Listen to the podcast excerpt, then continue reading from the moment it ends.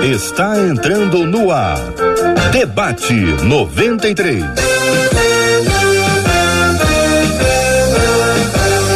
Realização 93 FM. Um oferecimento Pleno News. Notícias de verdade. Apresentação J.R. Vargas. Alô, meu irmão. Alô, minha irmã. Ah, que fala. J.R. Vargas. Que a bênção do Senhor repouse sobre a sua vida, sua casa, sua família, seu trabalho, seus estudos. Que a bênção do Senhor esteja com você. Onde quer que você vá, onde quer que você esteja, receba um carinhoso abraço em nome de toda a nossa equipe que já está aqui a postos para começarmos uma semana muito abençoada na presença do Senhor. Bom dia, Marcela Bastos. Bom dia, J.R. Vargas. Bom dia a todos os nossos ouvintes. Pego carona na sua bênção de que seja uma semana abençoada pelo nosso Deus e Pai. Afinal de contas, como diz Zacarias, somos prisioneiros da esperança e a nossa esperança está no Senhor.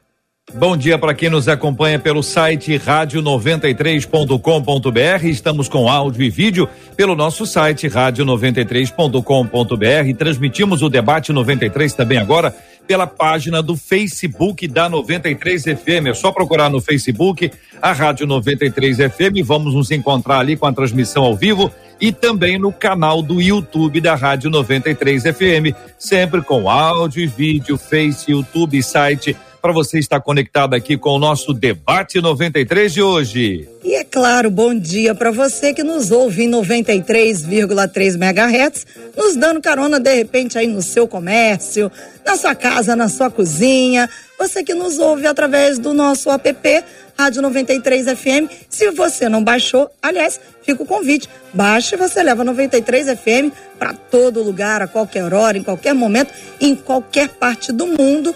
E bom dia, boa tarde ou boa noite para você que está nos acompanhando nas nossas plataformas de streaming aí, Spotify, Deezer, Apple e Google Podcast. Você que acompanha o debate 93. Muito bom dia para você que pode fazer perguntas, afinal de contas, se você pensa, você tem dúvidas, e se você tem dúvidas, você tem o debate 93 96803 8319, o DDD é 21 9621 96803 8319 96803 8319 para você participar, perguntar, apresentar os seus questionamentos aqui no programa. Porque afinal de contas, para responder aí as suas dúvidas, nosso timaço já está preparado e já está entrando aí, ó. Já estão chegando aí a pastora Denise Gonçalves, nossa menina da mesa ou da tela de hoje, nosso querido reverendo Felipe Teles e nosso querido pastor Manuel de Matos, timaço para o começo de uma semana das bênçãos do nosso Deus. Bom dia para a menina, bom dia para os meninos e vamos ao tema 01 do programa de hoje. Um ouvinte conta o seguinte: a minha tia, minha tia sempre foi uma mulher muito alegre, simpática e que todo mundo queria estar perto. É o que nós estamos lendo aqui no tema de hoje. Até, minha gente, até o dia em que ela se converteu. O relato é esse, hein? Antes ela era alegre, simpática, todo mundo queria estar perto dela até o dia que ela se converteu. E aí vem o que se vê na perspectiva uh, do, do, da ouvinte que nos encaminhou. É incrível, mas ela agora fala mal de todos, ninguém presta, mal olha para a família, é carrancuda, guarda rancor e deixou de cuidar da aparência. Pelo amor de Deus, igreja. Que que é isso, hein? Que que é isso? A convivência com ela se tornou insuportável também, né? Como alertar alguém de que a postura dela denigre a imagem do próprio Deus? Ser santo significa não sorrir e não se misturar com as outras pessoas. É possível que ao se converter, ao invés de melhorar, alguém possa piorar? Como encontrar equilíbrio entre santidade e alegria de viver? Eu sei que vocês estão doidos para entrar, para conversar sobre a tia, mas antes de falar sobre a tia, a gente precisa falar sobre o que é conversão a Jesus. Acho que essa é a definição primária aqui para ser feita. Então eu vou começar com essa pergunta, gente, para que vocês nos ajudem a definir isso do ponto de vista bíblico, sabe? De uma forma límpida, porque a partir dessa definição a gente entra para conversar sobre a tia, tia, tia. Você tá aí, né, tia? Fica firme, não sai não, hein, tia? O que é conversão a Jesus? Essa é a pergunta número um do programa de hoje. As telas estão abertas, microfones abertos. Quem quiser iniciar, fique muito à vontade. Bom dia, JR. Bom dia. É, os debatedores, Marcela, todo mundo. A pergunta que é fundamental para a nossa fé, né? O que de fato é uma conversão a Jesus? Eu acho que conversão tem a ver, e a gente tentar falar isso, claro, de maneira mais resumida, com aquele reconhecimento daquele Jesus que é ao mesmo tempo Salvador e que é ao mesmo tempo Senhor. Quando a gente reconhece que Ele é Salvador, o, JR, a gente percebe ah, que a nossa vida está morta, os nossos delitos e pecados, e que a gente não pode se salvar pelas nossas próprias boas obras, e de que nós precisamos de um Salvador. É um estado de, de, de olhar para a gente, é, é, eu estou errado, eu percebo que existe um Deus santo, maravilhoso, e eu não posso me achegar a ele. Aí a gente percebe que a gente ouve a pregação do evangelho de que existe um salvador que vai me tirar dessa condição, né? A conversão, ela é ao mesmo tempo as boas novas de Jesus, ao mesmo tempo elas são uma má notícia porque falam do nosso estado e elas são a boa notícia porque falam que há uma solução para esse nosso estado. E aí a gente com arrependimento e fé reconhece que ele é o salvador da nossa vida, o único capaz de nos reconectar a Deus. Só que não existe dicotomia entre salvador e senhor. Quando eu reconheço que ele é salvador, JR, eu reconheço que ele é senhor. E aí, talvez seja o aspecto que, inclusive, a gente fala mais na nossa conversão, porque tem a ver com santidade, tem a ver com obediência, é quando eu percebo que eu não vivo mais para mim mesmo. Ou seja, eu reconheço que eu preciso do perdão, eu reconheço que Deus já enviou esse perdão para mim através de Jesus Cristo, mas não é um perdão que me perdoa e me deixa igual. É um perdão que me transforma e agora eu tenho desejo, a vontade de seguir não mais o meu coração, não mais a minha vida, mas um Deus maravilhoso que se entregou por mim e que é Senhor de tudo, JR. Ele não é Senhor apenas das minhas emoções ou da minha igreja, ele é senhor das minhas emoções, da igreja, do universo, do casamento, é, é, da minha relação com o próximo, com o vizinho, da minha cidadania, de tudo. Não, eu gosto muito dessa frase, talvez a frase mais famosa de um, de um teólogo chamado Abraham Kuyper, que ele diz que não há um centímetro quadrado da nossa existência, da existência humana, da qual Deus não diga é meu. Ou seja, ele é senhor de tudo.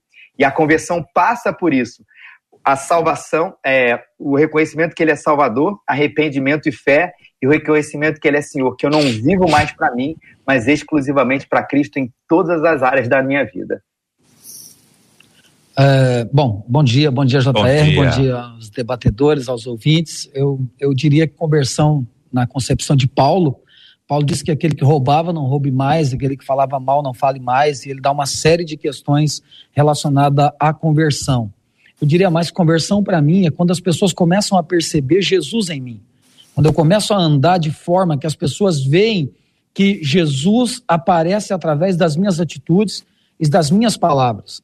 Ah, é muito complicado alguém dizer que se converteu apenas porque entrou para uma igreja. Desculpe, você disse que não era para tocar no assunto, mas é, essa moça, ela desconverteu. Na verdade, ela era convertida, porque o convertido, se ele era, se ele era alegre, agora ele é mais alegre ainda. O, o, o convertido, se ele era feliz, agora ele é mais feliz ainda. Se ele era uma pessoa do bem, agora é muito mais ainda. Ela não pode mudar a sua postura relacionada a ser alegre ou feliz é, para dizer que é convertida.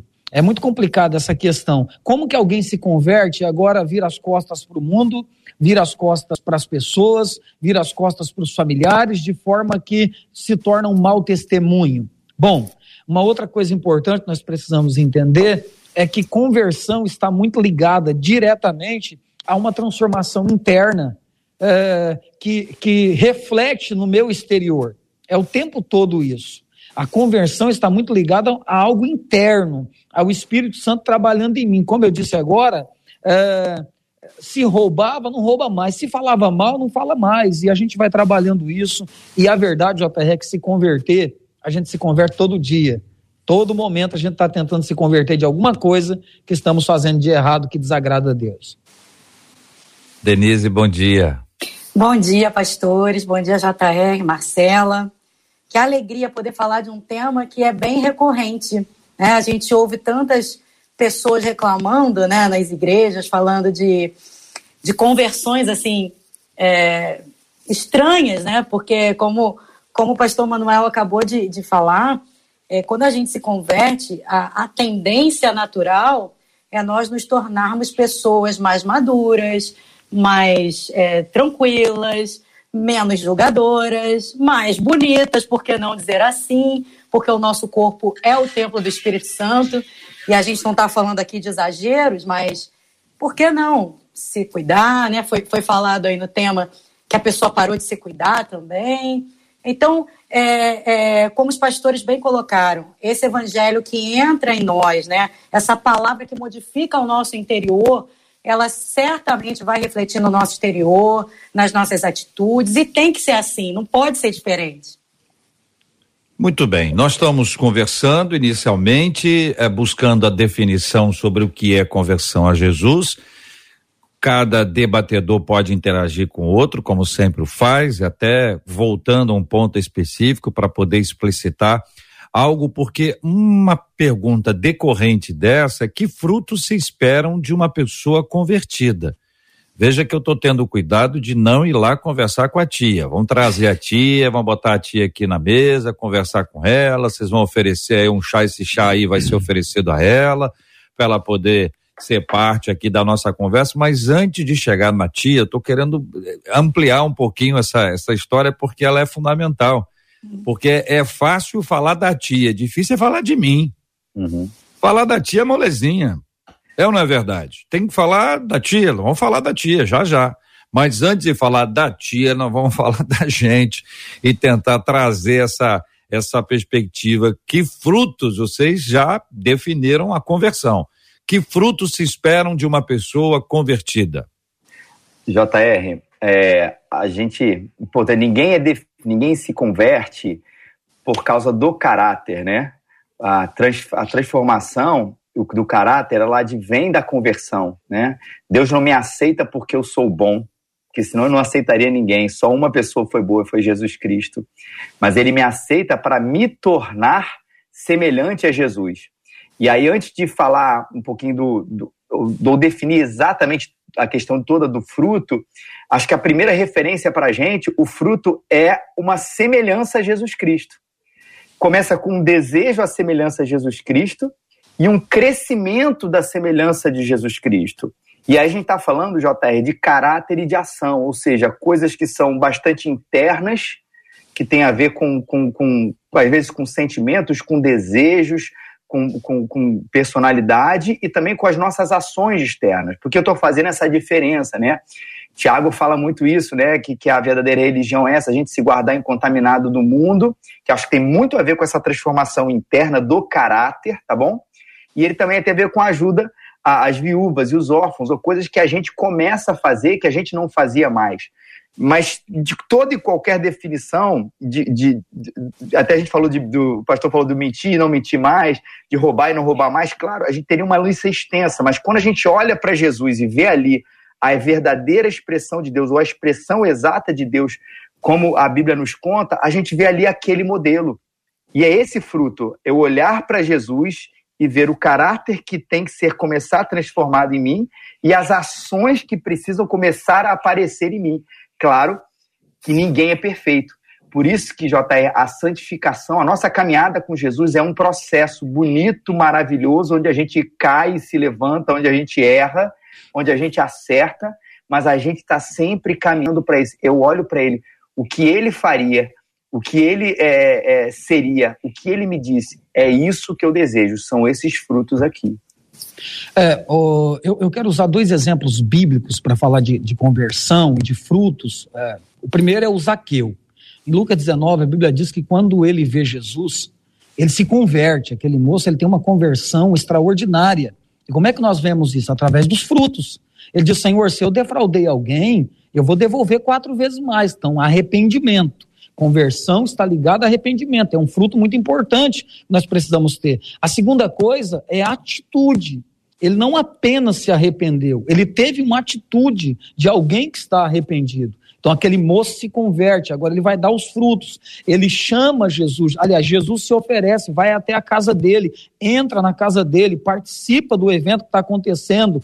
Há um diálogo e ali muitos frutos acontecem. Agora, um outro exemplo nós vemos em Pedro. Pedro andou com Jesus durante tanto tempo, e no final do ministério de Jesus, Jesus os leva até Cesaré de Filipe e vai fazer a pergunta crucial para o ministério, dizendo: Quem estão dizendo por aí ser o filho do homem?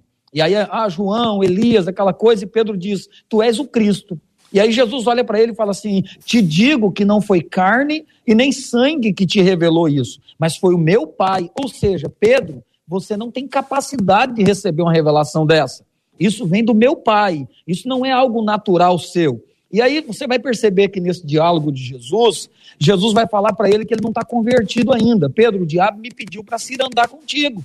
Mas eu orei ao meu pai, roguei por ti. Quando tu se converteres, olha a expressão, converta também a seus irmãos. Como é que nós vamos ver isso? Logo em seguida, Jesus vai preso, está lá no pátio, Pedro se encosta na fogueira e as pessoas perguntam: Ué, mas tu não é um dos seguidores de Jesus? E ele faz o quê? Ele nega. Ele nega, ele nega e ele nega. Ou seja, uma pessoa não convertida, ela sempre está buscando um fogo natural para aquecer o que não tem como aquecer, que é a alma.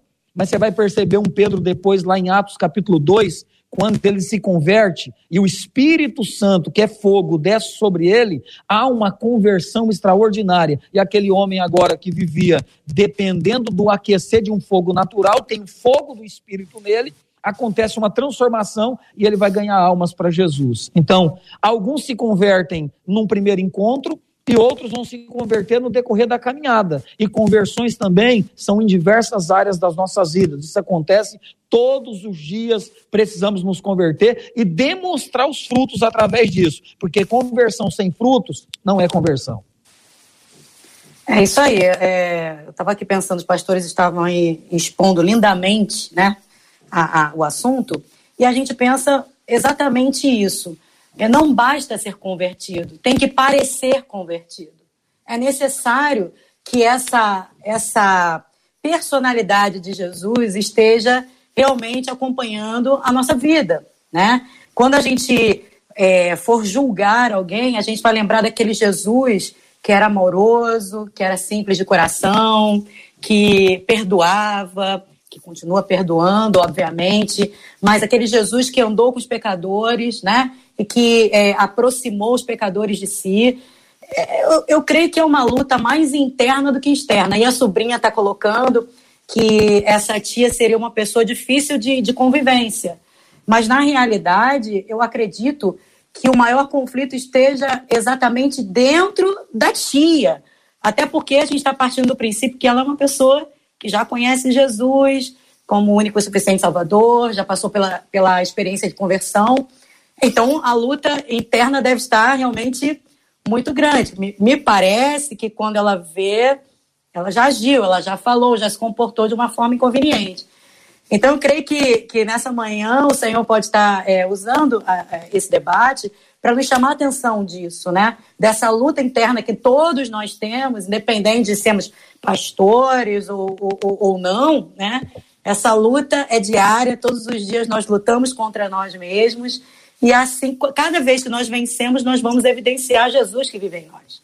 JR, a gente, a Paulo quando vai falar, né, de salvação, de tudo isso, ele fala, né, eu fui salvo, ele fala, eu estou sendo salvo, eu serei salvo. E a gente costuma resumir ou explicar essas, essas é, maneiras diferentes que Paulo usa falando da salvação com três termos, né, a justificação, a santificação e a glorificação. E isso tem tudo a ver com esse nosso debate, porque existe aquela conversão inicial, que quando eu, eu, eu me volto para Cristo, né? Ele me alcançou, ele me transformou, e aí ele me perdoou de uma vez por todas.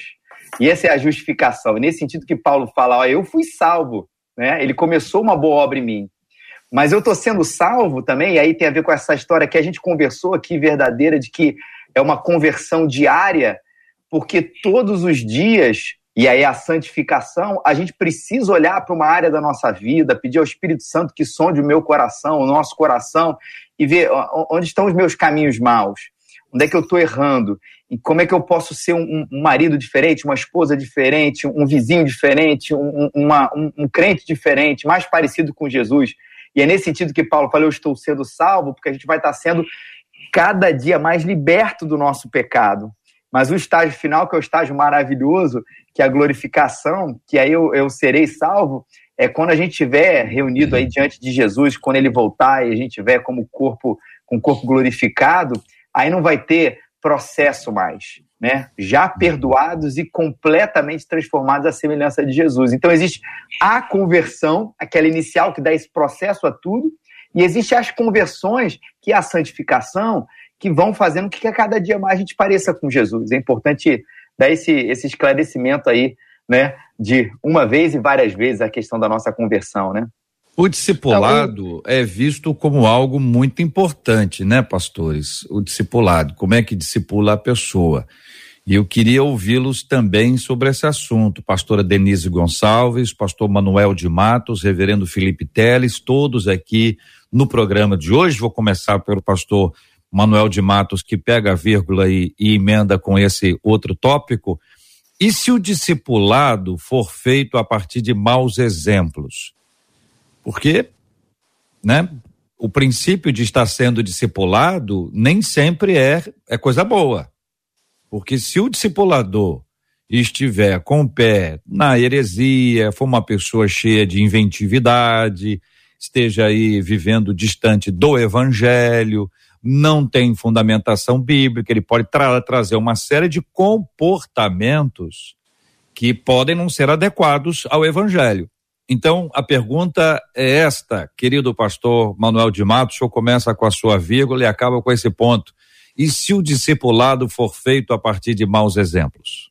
É, na, eu acho que é muito interessante esse ponto, porque essa, na verdade, é uma das ordenanças de Jesus aos seus discípulos. Ele disse assim: ide por todo mundo e fazei discípulos, ou seja, treine pessoas. Agora, o que eu acho fantástico, JR, é a maneira como Jesus consegue discipular. E Jesus consegue pegar algo ruim e tirar algo de bom para ensinar. Como? Pautado na sua palavra. Por exemplo, em Mateus 23, Jesus chama os discípulos, é muito nítido isso. Os fariseus estão ali, é a cúpula religiosa, são os homens do conhecimento, são os homens que têm a lei nas suas mãos. Jesus chama os discípulos e diz assim: está vendo aqueles caras ali? Fazei tudo o que eles estão mandando vocês fazerem, só não façam o que eles fazem. Olha Jesus trazendo clareza sobre o discipulado. Ele está dizendo assim: eles têm a lei na mão, o que eles estão falando é correto, o que eles estão falando é bom, mas o que eles fazem não presta. Jesus está dizendo assim: então façam tudo o que eles estão ensinando, mas não façam nada do que eles estão fazendo. Ou seja, o discipulador tem que entender que ele precisa ensinar partindo dos princípios da palavra de Deus. O discipulador não ensina partindo do princípio do seu, do seu próprio eu, do que ele faz. Por quê? Porque nós vamos incorrer no seguinte: eu não sou perfeito, eu tenho defeitos, eu erro em muitas coisas, e certamente quem está me seguindo, entre aspas, está me observando, se for fazer tudo o que eu faço na minha vida, pode cometer erros. Então, o que, que ela tem que ter como parâmetro? A palavra de Deus. O tempo todo, o discipulador deve deixar claro aos seus discípulos o seguinte: gente, cuidado, cuidado. O parâmetro para uma vida abençoada e próspera é a palavra de Deus em algum momento você pode observar que eu não serei exemplo em alguma coisa, porque ninguém consegue ser em tudo. Mas não se esqueçam que a palavra de Deus é o parâmetro que você precisa para ter uma vida de qualidade. Reverendo Felipe, pastora Denise. Sem dúvida. É, a palavra de Deus ela é, é a verdade para nós, ela é o, é, o, é, o, é, o, é o livro do discipulado, porque ele aponta para Cristo, aponta para tudo que Cristo falou. Mas a gente vê que muitas vezes, né, quando Paulo diz, né, é, é meus imitadores, é, como eu sou de Cristo, né, aquela velha história, ele não está pedindo para imitar ele, mas imitar a imitação que ele faz. Mas a gente às vezes acaba deixando um pouco do, do da nossa própria é, é, fraqueza na mão do, do, dos nossos discipulandos, né? E aí, isso, isso infelizmente é natural, isso acontece, a gente precisa alertar, a gente não nenhum discipulador, nenhum pastor, nenhuma pessoa é perfeita no outro, e por isso que a gente sempre desde o início, como o pastor Manuel falou, a gente tem que apontar para a palavra. Quando eu errar, você não olha para mim, olha para a palavra. Né? Quando eu falar alguma coisa que você tende a discordar, alguma coisa assim, olha, achei isso estranho, olha para a palavra que você vai ver que o errado sou eu e não a palavra de Deus. Só que às vezes o problema está justamente no ensino, né? No ensino disso, às vezes o próprio ensino ele sai equivocado. E aí a gente tem, um, um, um, infelizmente, um desastre numa igreja, por isso que Jesus leva tão a sério a questão do ensino, ai daquele que ensinar errado, e aí o mau exemplo também vem a partir disso, porque vai corrompendo uma geração que vai entendendo que, por exemplo, a relação dele com Deus se estabelece com as obras, a relação dele com Deus se estabelece com o dinheiro, né? Quanto mais eu dou, mais abençoado, mais santificado, mais eu ganho isso, mais eu ganho aquilo. E aí vai trazendo uma questão complicada ali para o povo de Deus. Mas o bom é que quem coordena tudo, JR, eu acredito muito nisso, é o Espírito Santo. E ele vai ali tirando até as dúvidas esclarecendo os maus exemplos, esclarecendo os maus ensinos, e a gente vê pouco a pouco as pessoas lendo a Bíblia, às vezes olhando o mau exemplo, por mais que a pessoa se denomine um pastor, ou até mesmo seja, fala assim, cara, tem alguma coisa errada aqui, deixa eu me voltar para a verdade, às vezes procura uma igreja mais saudável, um pastor que possa trazer esse ensino da palavra de Deus, e aí o povo de Deus vai crescendo. Mas isso acontece, infelizmente. É, é uma grande responsabilidade para os pastores da atualidade observar isso. Né? A Bíblia diz que a quem muito se dá, muito se requer. Então a gente precisa realmente é, ser padrão né? na pureza, no trato, né? conforme a palavra do Senhor diz. E eu digo mais, é, prestarmos atenção, os pastores presidentes, principalmente das igrejas, é, nas lideranças, nas lideranças no sentido de, de igreja local. Né? Certamente nós temos líderes de jovens, de adolescentes, de mulheres, de homens. Né? Assim, a igreja ela é dividida em, em, em áreas. E, e, os pastores, é, presidentes, não estou colocando colocando-os na berlinda, mas eles serão cobrados pelo Senhor caso um desses discipuladores esteja ensinando heresia ou não esteja dando um, um bom exemplo né, para aquelas pessoas que estão ali sendo é, ensinadas, lideradas por eles. Então, é, é uma coisa para a gente pensar também, né? Não somente é, o, o pastor como líder na totalidade da igreja, mas o pastor como líder de líderes que estão é, debaixo da tutela dele, que precisam sim ser orientados para que essas essas coisas tão terríveis não aconteçam na, nas nossas igrejas. É, é, muito importante pensar assim. Muito é. bem, quero continuar ouvindo vocês sobre esse assunto e precisamos ouvir, pastor Manuel de Matos. O senhor tem a palavra, lógico, para poder dar um exemplo e o senhor, por esse exemplo, o senhor fecha esse raciocínio, por gentileza. Às vezes uma pessoa é nova convertida, ela mal senta na cadeira, ela fica na pontinha, tamanha a atenção dela. Ela absorve, ela presta atenção, ela está se alimentando de tudo. Na cadeira ao lado, ou no banco ao lado, você tem uma pessoa que está na igreja desde 1519. Ela se esparrama pelo banco mas ela tem uma sede mortal. Ela não, não é possível ficar no templo sem tomar água, porque se ela não tomar água, ela vai morrer. Vamos ter um óbito dentro do templo por falta de água. E o senhor sabe que água que entra. O senhor entendeu? Sem precisar aprofundar esse assunto. E a coisa emenda. E a coisa emenda. Em geral, se encontra com mais alguém e comunhão é muito importante, mas tudo isso durante o culto. Então, quando um novo convertido, ele olha e diz: "Ah, então pode sair, ué. Aqui, ó, o pessoal tá saindo aqui. Pode sair. Ah lá, po pode. pode. Ele aprende vendo. Aprende mais pelo que vê do que pelo que ouve. Todo mundo é assim, mais pelo que vê do que pelo que ouve. Ei, pastor Manuel de Matos, como é que resolve isso? É, o, o JR, o pior, pior de tudo é que se o novo convertido for falar com ele, ele vai dizer assim: não, você que precisa aprender, eu já conheço é. esse texto já. eu, eu, eu, já ouvi, acredito que vocês também, quando, quando começaram na caminhada, alguns crentes mais antigos na igreja te pararem no corredor e dizer assim: eu também era assim, rapaz, eu era apaixonado assim mas depois, tanta pancada, a gente vai se esfriando, você vai ver. Com o tempo você vai ficar igual eu. Eu dizia, tá repreendido em nome de Jesus, rapaz. Amém. Eu quero ser um eterno amante da Bíblia, amar a palavra de Deus e me converter Amém. todos os dias. E já estou caminhando há alguns anos e tenho exatamente dessa forma. Agora, ô JR, eu acho que mais importante do que quem está sentado é onde essa pessoa está bebendo. Né? Você falou de uma água natural, mas isso é uma água espiritual.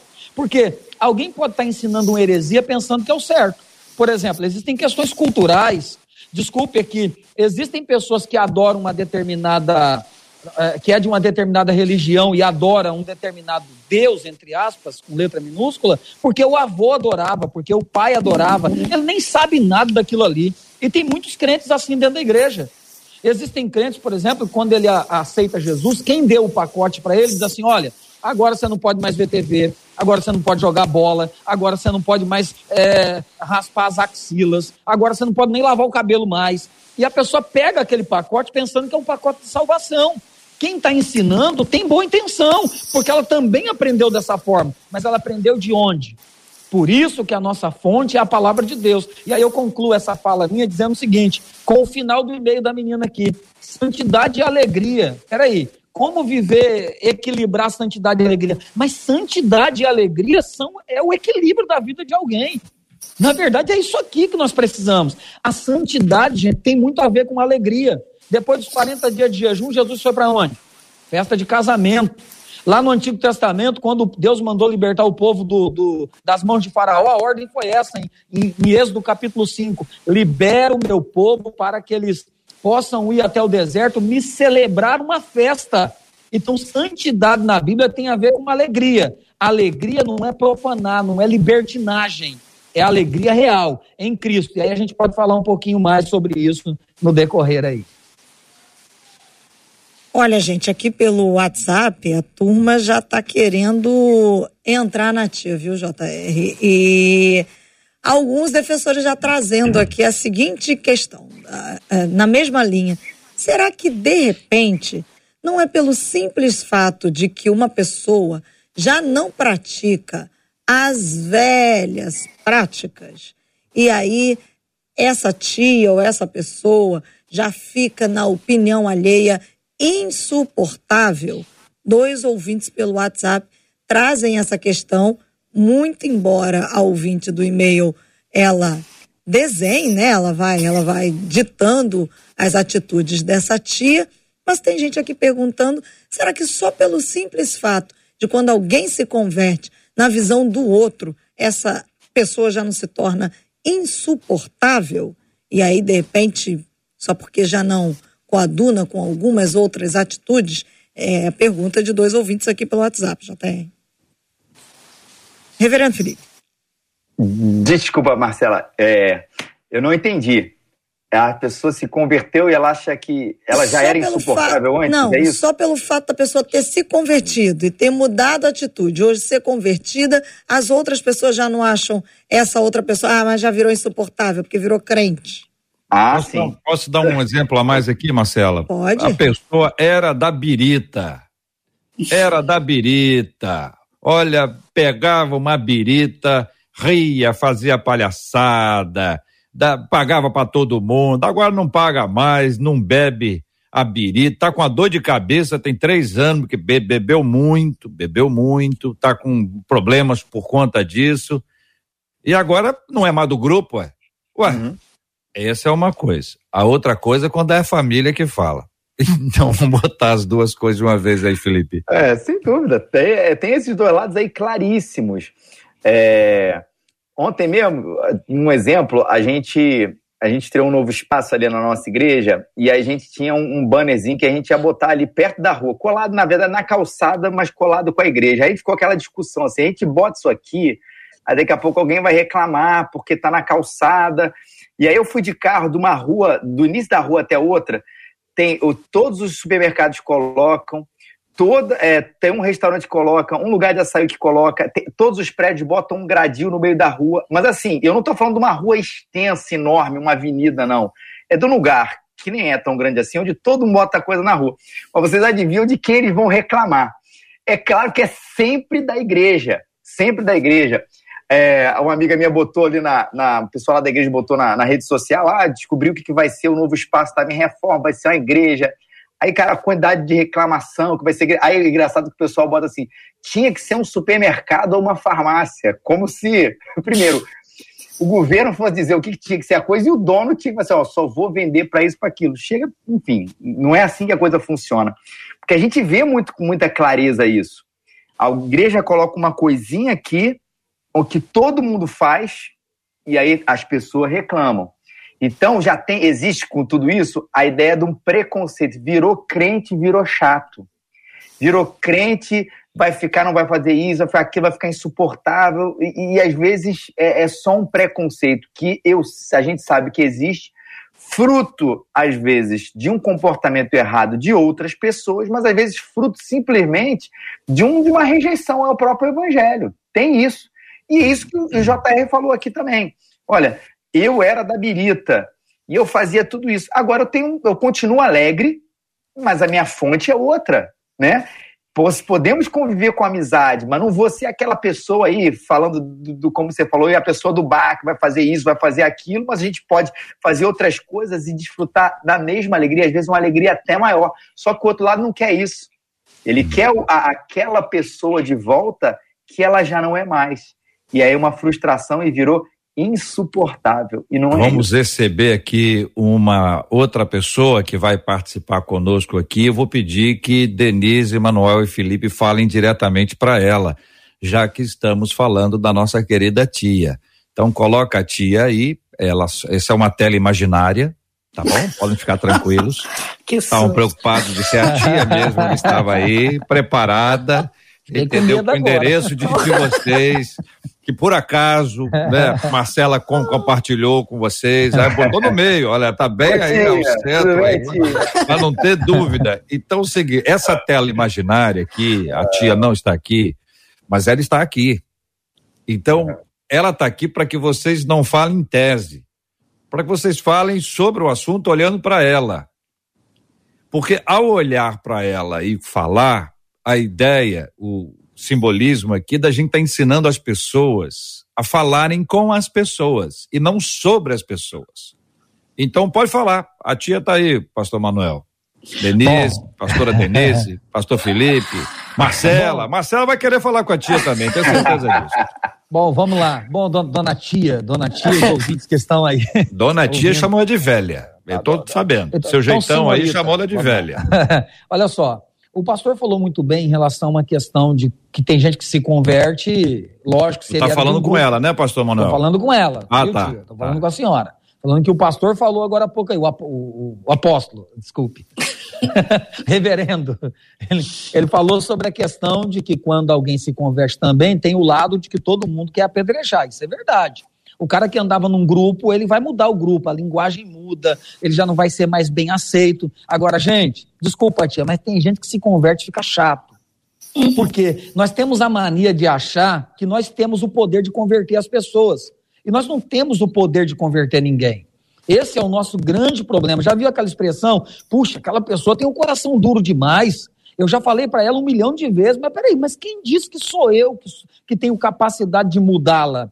A minha função é mostrar Jesus através das minhas atitudes, ministrar a palavra, mas quem converte é o Espírito Santo. Então, gente, tem, tem pessoas que se convertem vai na festa dos seus familiares. Chega lá, tem forró, a pessoa manda desligar o som porque diz que é o demônio. Não, respeita as pessoas. Ganhe elas por amor. Fica lá, toma seu refrigerante. Você está no meio, mas não tem que se misturar. Mostre com amor que você agora é convertido, que você agora foi transformado. No final, alguém pode pedir para você orar por eles. Agora, tem gente que é chato demais. Diga o som, isso é o demônio. Tá bebendo a cerveja. Olha o demônio descendo pela garganta. Você vai para o inferno. Então, ao invés da pessoa mostrar o amor de Jesus, ela começa a julgar. Isso não é conversão. Eu não vou nem dizer que isso é falta de conversão, não. Isso é falta de conhecimento bíblico. Isso é falta de maturidade. Porque as pessoas que amadurecem conseguem conviver com outras pessoas de maneira diferente, mostrando o amor de Jesus. Mas antes da pastora Denise e do reverendo Felipe falarem com a tia, que tá aqui, tá acompanhando, tá ouvindo. Não vou revelar a tia, não. Vai aparecer tô podendo atrás. revelar a tia. Atrás, a tia. Até queria revelar a tia, porém não posso. Mas eu quero dizer ao nosso ouvinte que o nosso ouvinte também pode falar direto com a tia. 21 96803 8319, WhatsApp 21 96803 8319 também pode falar aí através do nosso YouTube, através do nosso Facebook. Agora está liberado. Pastora Denise e Reverendo Felipe, a tia está na tela. Oh, meu Deus, tia, com todo respeito, com todo amor e carinho, eu queria deixar aqui um texto muito interessante, lá de Provérbios, bem conhecido. Hoje está um dia chuvoso aqui no Rio de Janeiro, né? Tem tudo a ver. Olha, é, Provérbios 21, 19 vai dizer a esposa briguenta ou a mulher, né? Como, como você quiser entender é como gotejar constante num dia chuvoso, né? Provérbios vai falar sobre a mulher rixosa. Então, é, é independente de, do, do, do, do, motivo dessa, dessa ira, né? Desse, dessa falta de paciência, eu, eu entendi que quem estava é, denunciando a tia aí foi a sobrinha. Então, tem, tem um, uma relação familiar aí, se é que. Não é, não é isso? Acho que sim, né? Então, é, a família da gente conhece a gente melhorzinho, eu acho, né? Tem uma, já conhece a gente há, há, há alguns anos, na é verdade. Então, eu acredito sim, né? O pastor Manuel falou agora há pouco também sobre isso, né? Que existem pessoas que se convertem e que começam a apontar o erro de todo mundo e começam a ficar chatos mesmo. E cabe aos pastores ensinar com amor, né? é, que, que, que isso não vai levar a lugar nenhum e que realmente isso vai afastar as pessoas, na é verdade? Então, tia querida, né? Vamos mostrar mais amor de Deus com as nossas atitudes, que eu acredito que vai ser um, um caminho mais, mais sábio, né? Ô tia, a sua sobrinha procurou a gente e contou um negócio aqui pra gente de que a senhora mal olha para ela, ou mal olha para sua família, tia. Isso preocupou aí a mim, pastora Denise, pastor Manuel, JR, a Marcela, porque às vezes a gente, por algum motivo que a gente não sabe, a gente acha que a gente precisa talvez orar mais, só estar tá na igreja, às vezes a gente não gosta de certas atitudes da nossa família e a gente acaba deixando eles de lado porque se converteu. Agora eu vou ficar só na igreja. Ou agora, olha, tem tanto pecado aqui que eu nem quero conviver. E a gente sabe, né, gente, que é difícil às vezes a gente olha um, um pecado, a gente olha às vezes uma, um ambiente não muito bacana ali pra gente, a gente tende a repudiar, deixar de lado, mas tia, é, o olhar de Jesus foi diferente, tem que ser o seu também, tá? Que o olhar ele estava convivendo é, e ele que era de fato santo, ele que era perfeito, porque nenhum de nós é, a senhora não é, eu não sou, ninguém é, e ele estava no meio de toda a gente, mostrando lá o amor, mostrando que o Senhor era, era maravilhoso, falando da salvação. E acho, tia, que esse também tem que ser aí a sua atitude com a sua sobrinha e com a sua família. Volta para lá, olha melhor para eles, olha com mais amor, mais parecida com Jesus, que você vai ver a diferença que isso vai fazer na família deles, tá? Olha, a Maria Ivone disse para ti assim: Nós somos, tia, embaixadores de Cristo vivendo a luz da palavra. Por isso, tenha comunhão com todos. É o que disse a Maria Ivone para tia, JR. Muito bem. Ô, ô tia, você está aqui acompanhando e, e, sabe, tia, que às vezes é difícil falar olhando no olho. Mas é isso que o evangelho ensina. O evangelho, ele também é confronto. A boa nova, ela pode ser precedida por um susto.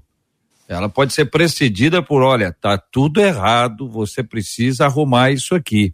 E à medida que tudo isso for sendo arrumado pela graça de Deus, em razão da bênção do Senhor e do amor dele sobre a nossa vida, você vai experimentar uma série de transformações produzidas pelo Espírito Santo. Daí, gente, com a tia aqui ao nosso lado, nós conversamos sobre esses frutos, né? Ela, ela fala ao ouvinte, né? Pergunta e a gente acaba de responder como alertar alguém de que a postura dela denigre a imagem do próprio Deus. E aí, uma pergunta significativa também é ser santo, é não sorrir, é não se misturar com as outras pessoas. É possível que, ao invés de se converter a, a, a, e, e de melhorar, alguém possa piorar? E como encontrar equilíbrio entre a santidade e a alegria de viver? Pensando alto, falando para a tia, mas agora falando para todo mundo que nos acompanha. JR tem sempre uma, uma palavrinha que causa muita confusão. Tia, todos aqui, os nossos ouvintes. Uma palavra chamada mundo na Bíblia, né? A palavra de Deus diz para a gente não se, se guardar incontaminado do mundo. E muitas vezes a gente pega essa palavra e às vezes a gente, de maneira. Porque a gente às vezes aprendeu errado, a gente interpreta ele errado, a gente acaba se afastando de tudo. Lembrando que Deus criou o mundo, né? E viu que era bom. Né? Então, toda a criação de Deus é maravilhosa, a gente precisa interagir e celebrar mais. Isso para mim tem a ver com muito a ver com alegria, né? Quando a gente se, se reúne, quando a gente sai, quando a gente, a gente olha para tudo que Deus fez, como não, e isso é um crescimento espiritual, se alegrar com toda a bênção da criação de Deus, os presentes que Ele nos deu nessa convivência. Então não dá para encarar santidade com, é, com tristeza, né? Santidade com uma vida carrancuda. É um, inclusive é um novo olhar, um novo brilho, uma ressignificação das coisas. Mas claro, é, é, um abandono das coisas quando a palavra usa, a palavra de Deus usa a palavra mundo, né? Nesse sentido de se afastar disso, é afastar das coisas que estão corrompidas. E aí sim, existe um afastamento daquilo, mas ao mesmo tempo, JR, um amor às pessoas que a gente falou aqui tantas vezes aqui, né? uma é, é, odiando o pecado, mas de fato amando nós, né? Amando os pecadores, né? Como Cristo fez na nossa vida. Então é, é, é uma vida. A gente se torna mais amoroso e não mais carrancudo.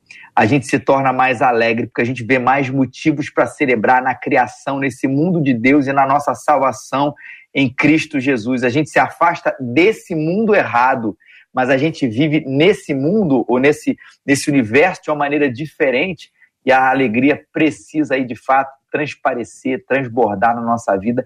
Essa é a santidade que Deus quer para gente. Pessoal, o, o mesmo apóstolo Paulo que disse: Sede meus imitadores, é o mesminho que disse diversas vezes: Miserável homem que sou eu, quem me livrará do corpo dessa morte? Ele chega a dizer que ele esmurra o seu próprio corpo que ele submete à vontade de Deus. Ele está falando de alguém que luta todos os dias. Eu estou falando de um homem que chegou a orar por três vezes, dizendo: Senhor, retira de mim o espinho. E o Senhor falou para ele: A minha graça te basta. Eu estou falando de pessoas naturais, como nós somos naturais. Agora, nós queremos mostrar o amor de Jesus. O pastor disse, muito interessante aí, que Jesus falou: nós somos o que? A luz do mundo. Você pode apagar uma luz de um ambiente e deixar uma luz acesa em outro lugar, a, a escuridão desse ambiente não, não ultrapassa onde tem luz. Mas se tiver uma brecha no lugar onde está escuro, a luz entra. Então é isso que nós precisamos entender. Deus nos chamou para brilhar nesse mundo, para iluminar esse mundo, para trazer luz ao mundo. E como é que eu vou trazer luz? Julgando as pessoas, criticando as pessoas? Não. Se no teu ambiente de trabalho tem alguém lá que é, que é pecador, entre aspas, no seu conceito, no seu ponto de vista, ou até no da Bíblia, não é julgando que você vai ganhar essa pessoa, mas é abraçando, é orando por ela, é trabalhando a vida dela no amor de Cristo, não é apontando os seus erros. Gente, tudo que um viciado não precisa saber é que ele é viciado. Não precisa de alguém chegar e dizer para ele assim: você é um viciado. Ele vai dizer: Isso eu sei. Agora, me ensina como sair disso. O problema é que a gente quer apontar o defeito da pessoa, mas se esquece de mostrar o caminho de saída. Então, ao invés de ficarmos nos preocupando em dizer você vai para o inferno, por favor, entenda: o inferno existe. Nós precisamos comer, começar a dizer para as pessoas o quão bom é a Nova Jerusalém, o quão bom é a qualquer momento a trombeta tocar e Cristo nos arrebatar. Isso é maravilhoso para nós, gente. Isso é maravilhoso para todos nós. Nós precisamos então, começar a mostrar para o mundo o quão maravilhoso Jesus é. O diabo não presta, a gente já sabe que ele não vale nada, a gente já sabe que ele veio para matar, roubar e destruir. Amém. Mas Jesus veio para dar vida. e vida em abundância. É isso que nós precisamos mostrar para quem está ao nosso redor. Glória a Deus, é isso aí. E eu queria deixar para tia, né? Para tia, o Salmo 34 vai dizer: Quem de vocês quer a vida e deseja ver dias felizes?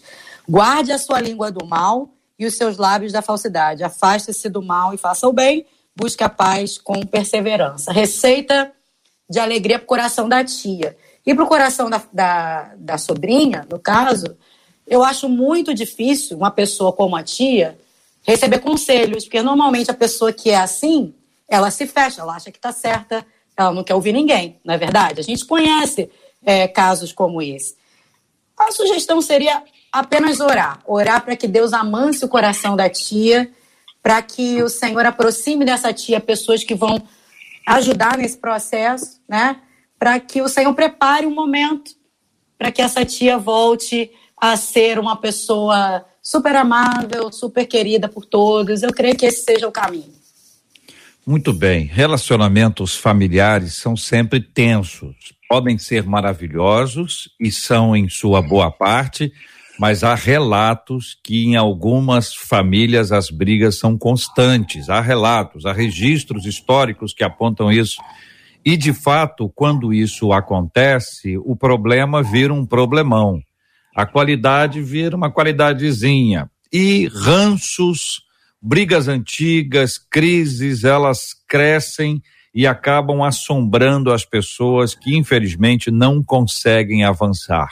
O que nós temos hoje aqui é uma oportunidade. É alguém que não conhecia o Evangelho e passou a conhecê-lo. E ao conhecer o Evangelho, pode fazer o Evangelho conhecido. Essa é a lógica normal. Quem conhece o Evangelho fará o Evangelho conhecido. Mas também, além da oportunidade, há aí um perigo grande.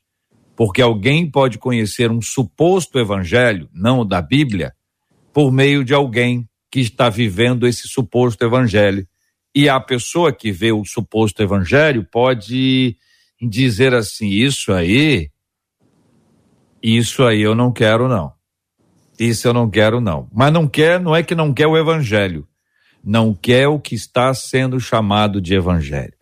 Muito bem. Denise citou, ela é a nossa cantora da tela e ela citou uma música, uma letra que foi uma música de Vencedores por Cristo lá nos idos de 1519 também. E a Marcela toca pra gente aqui agora no debate 93 um trechinho para poder ilustrar essa letra. Pode soltar, Marcelo, essa letra bonita e abençoada. Ah, já. Não, peraí.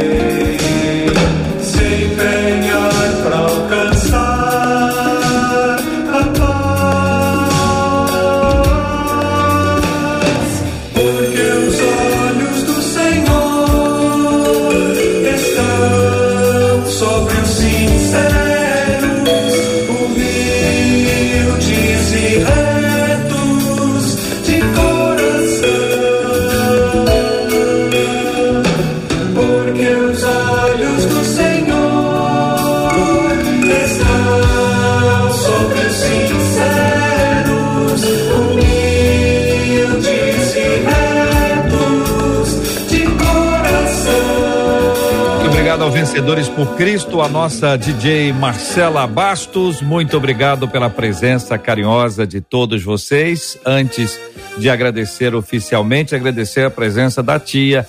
Tia, ouviu tudo aí, né, tia?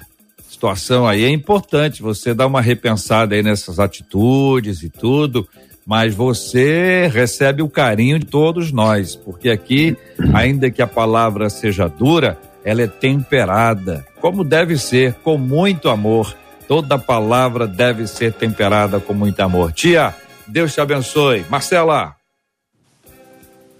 Nós queremos agradecer aqui a participação da pastora Denise Pastora. Muito obrigada, viu? A Isabel Gonçalves aqui no YouTube dizendo que debate abençoado, gente. Como eu estou aprendendo. Obrigada, pastora. Obrigada por estar com a gente hoje. Eu que agradeço, é sempre uma alegria estar com vocês e que Deus continue abençoando esse debate, essa rádio que tem sido veículo de salvação. Amém. Reverendo Felipe, muito obrigada. Aqui o Carlos Henrique no YouTube também dizendo que debate abençoado. Obrigada pelos ensinamentos. Obrigada, reverendo. Bom a gente estar aqui, poder esclarecer, poder aprendermos juntos, ensinar mais a palavra de Deus. Um abração aí para todo mundo que está assistindo a gente, para a Igreja Presbiteriana Raízes, para minha esposa e filhos. Pastor Manuel, a Solange Santana dizendo esse debate é uma benção, aprendo muito com vocês. Muito obrigada, diz ela, e nós agradecemos o senhor por estar com a gente mais uma vez, pastor. Muito obrigada. Obrigado, Marcela. Obrigado, JR, a 93, aos pastores aí do debate. E dizer que, de verdade, eu sempre aprendo muito nesse debate. Eu aprendo mais do que contribuo, estou sendo muito sincero. Aprendo muita coisa mesmo e louvo a Deus pela vida de vocês e por ter o privilégio de fazer parte dessa mesa. Aos ouvintes, que a cada dia nós nos pareçamos mais com Jesus. Acho que é isso que é importante. Amém. JR. Muito obrigado, Marcela Bastos. A Maria Ivone está dizendo uma benção o debate. Deus os abençoe grandemente, Marcela. Vamos orar, minha gente. Nós precisamos orar. A oração é fundamental no processo, é oração pela tia, pela família. E você sabe que essa tia se tornou um símbolo. Essa tia é uma pessoa, ela existe, e a gente trouxe aqui a tela para poder exemplificar como é que a gente fala como uma pessoa está presente. E, ao mesmo tempo, ela, ela representa muito daquilo que acontece com a gente quando a gente está cheio da gente e não tão cheio de Deus cheio da gente é um perigo, minha gente, é um perigo. Vamos orar, pastora Denise orando conosco, vamos apresentar este tema diante de Deus em oração, assim como nós vamos orar pela cura dos enfermos e consola os corações enlutados em nome de Jesus. Amém. Senhor, nós te agradecemos, ó Deus, por essa manhã tremenda, ó Pai, onde nós pudemos, é, de uma maneira bem simples, ó Deus, falarmos de coisas tão importantes nas nossas vidas, ó Deus colocamos diante de Ti o nosso coração nessa manhã e te pedimos, ó Deus, ensina-nos, ensina ó Deus, a aprendermos mais de Ti, a sermos mais semelhantes ao Senhor Jesus, a exalarmos o bom perfume de Cristo por onde passarmos, ó Deus. Senhor amado, que sejamos verdadeiramente instrumentos do teu amor, do teu agir, da tua misericórdia sobre a vida dos corações que ainda não te conhecem, ó Deus. Senhor amado, eu te peço uma bênção para cada ouvinte, ó Deus, especialmente aqueles corações entristecidos, enlutados. Senhor amado, aqueles que se encontram enfermos, ó Deus, que o Senhor venha com a sua mão de cura sobre eles, ó Pai e que muito em breve possam estar, Senhor, com a saúde restabelecida, adorando, engrandecendo o teu nome por mais essa bênção. Continua, Deus, abençoando o decorrer, Senhor, desse dia, a programação dessa rádio, ó Pai, e que vidas sejam ainda mais alcançadas por ti, ó Deus. Abençoa, Deus, a vida de cada um dos participantes dessa mesa. Que o Senhor, ó Deus, é, esteja cada vez mais prosperando e abençoando os seus ministérios, ó Pai. Tudo isso nós te pedimos, certos do teu agir e do teu fluir, no nome de Jesus. Amém, Senhor. Que Deus te abençoe. Você acabou de ouvir Debate 93.